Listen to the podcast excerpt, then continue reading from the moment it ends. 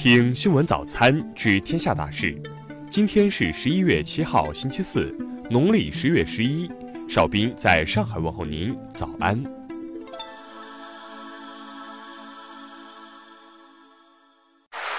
首先来关注头条消息：王思聪被列为被执行人，法院这样解释。十一月六号，通过中国执行信息公开网查询可发现。北京普思投资董事长王思聪被列为被执行人，由北京市第二中级人民法院立案时间为十一月四号，执行标的约为一点五一亿。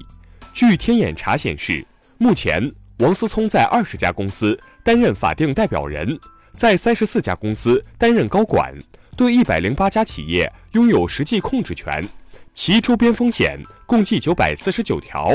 执行北京市第二中级人民法院方面表示，王思聪确有在我院作为被执行人的执行案件，案号为二零一九经零二值幺三二五号，于十一月四号刚刚立案执行。经我院核实，目前暂未对王思聪本人采取限制高消费以及纳入失信被执行人名单等强制措施。二零零九年，王思聪以五亿元成立了普思投资。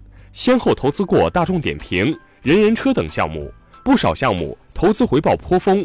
不过，王思聪也有投资失败案例，例如他曾以一点二亿元参与乐视体育的 A 加轮融资，结果二零一八年乐视崩盘。此外，王思聪一手创办的熊猫直播也已宣告破产。截至目前，王思聪名下冻结股权价值合计已超过八千四百四十五万元。但这部分股权冻结，相比于其约五十亿的身家来说，不足为虑。下面来关注国内方面的消息。外交部六号证实，中方近期在评估加方提出的整改行动计划后，同意恢复接受加拿大政府主管部门签发的舒华肉产品卫生证书。我驻德国使馆发言人近日表态，华为是一家完全由其员工持股的私营企业。所谓华为依附中国国家的说法是完全错误的。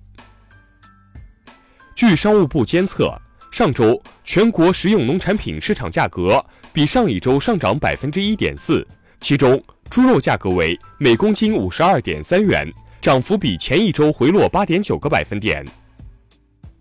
数据显示，二零一八年全国儿童青少年总体近视率为百分之五十三点六，其中。小学生、初中生、高中生的近视率分别为百分之三十六、百分之七十一点六、百分之八十一。国家发改委日前修订发布了产业结构调整指导目录，鼓励类新增人工智能、家政等四个行业。应急管理部消息，国家综合性消防救援队伍组建一年来，完成一百二十多万起应急救援任务，营救疏散六十六万多名遇险群众。地球观测组织第十六届全会六号在澳大利亚开幕，我国在大会上正式接任二零二零年地球观测组织轮值主席。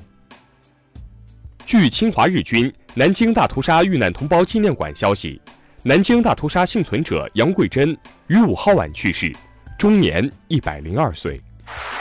下面来关注国际方面的消息。五号，美国联邦记事。公布了中国鲶鱼输美的最终规则，确认中国鲶鱼监管体系与美国等效。当地时间五号午夜过后，英国议会正式解散，首相约翰逊六号宣布将在十二月十二号举行大选。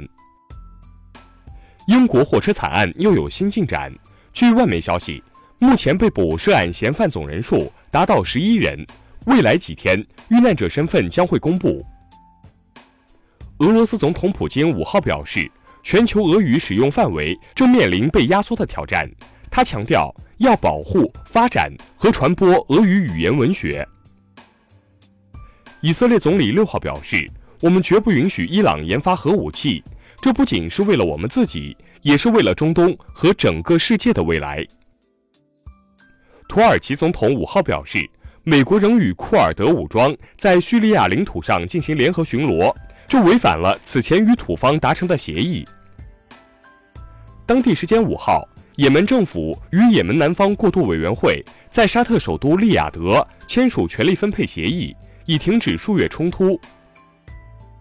第五届世界反兴奋剂大会五号在波兰召开，本届大会为期三天，主要将讨论确定二零二一年开始实行的新版世界反兴奋剂条例。下面来关注社会民生方面的消息。滴滴公司昨天宣布，将于本月二十号起，陆续在哈尔滨、太原、石家庄、常州、沈阳、北京、南通七个城市上线试运营顺风车业务。五号晚，陕西警方从菲律宾押解三百零一名电信网络诈骗犯罪嫌疑人回国，至此，涉及多个省市的九点一七特大跨境电信网络诈骗案告破。南昌警方近日破获一起特大网络赌博案，现场控制两百余人，打掉了新葡京、澳门赌城等十个赌博网站，涉案资金流水达三百多亿。贵州两村民垒四十五座假祖坟，骗取国家补偿款十六万元。近日，当地作出一审判决，两人犯诈骗罪，分别获刑三年。近日，一段郑州环卫工人用水枪冲落树叶的视频在网上引起热议，当地园林局回应称，已叫停该行为，将增加机械清扫力度。最后来关注文化体育方面的消息。昨晚。新赛季 CBA 常规赛第二轮继续进行，北京队一百零五比一百零二击败山东队，吉林队以一百二十一比一百零七战胜天津队。乒乓球团体世界杯赛六号继续进行，小组赛第二场，中国女队总比分三比零轻取乌克兰，排名小组第一，进入八强。国家文物局消息。中法双方六号在京签署合作文件，就巴黎圣母院修复开展合作。中国专家将参与巴黎圣母院修复工作。英国著名律师罗伯森日前呼吁欧洲和美国的相关机构早日归还从埃及和中国强取豪夺的劫掠品，以此纠正帝国主义的罪行。以上就是今天新闻早餐的全部内容。如果您觉得节目不错，请点击再看按钮，或微信搜索 xwzc 零二幺关注我们。咱们明天不见不散。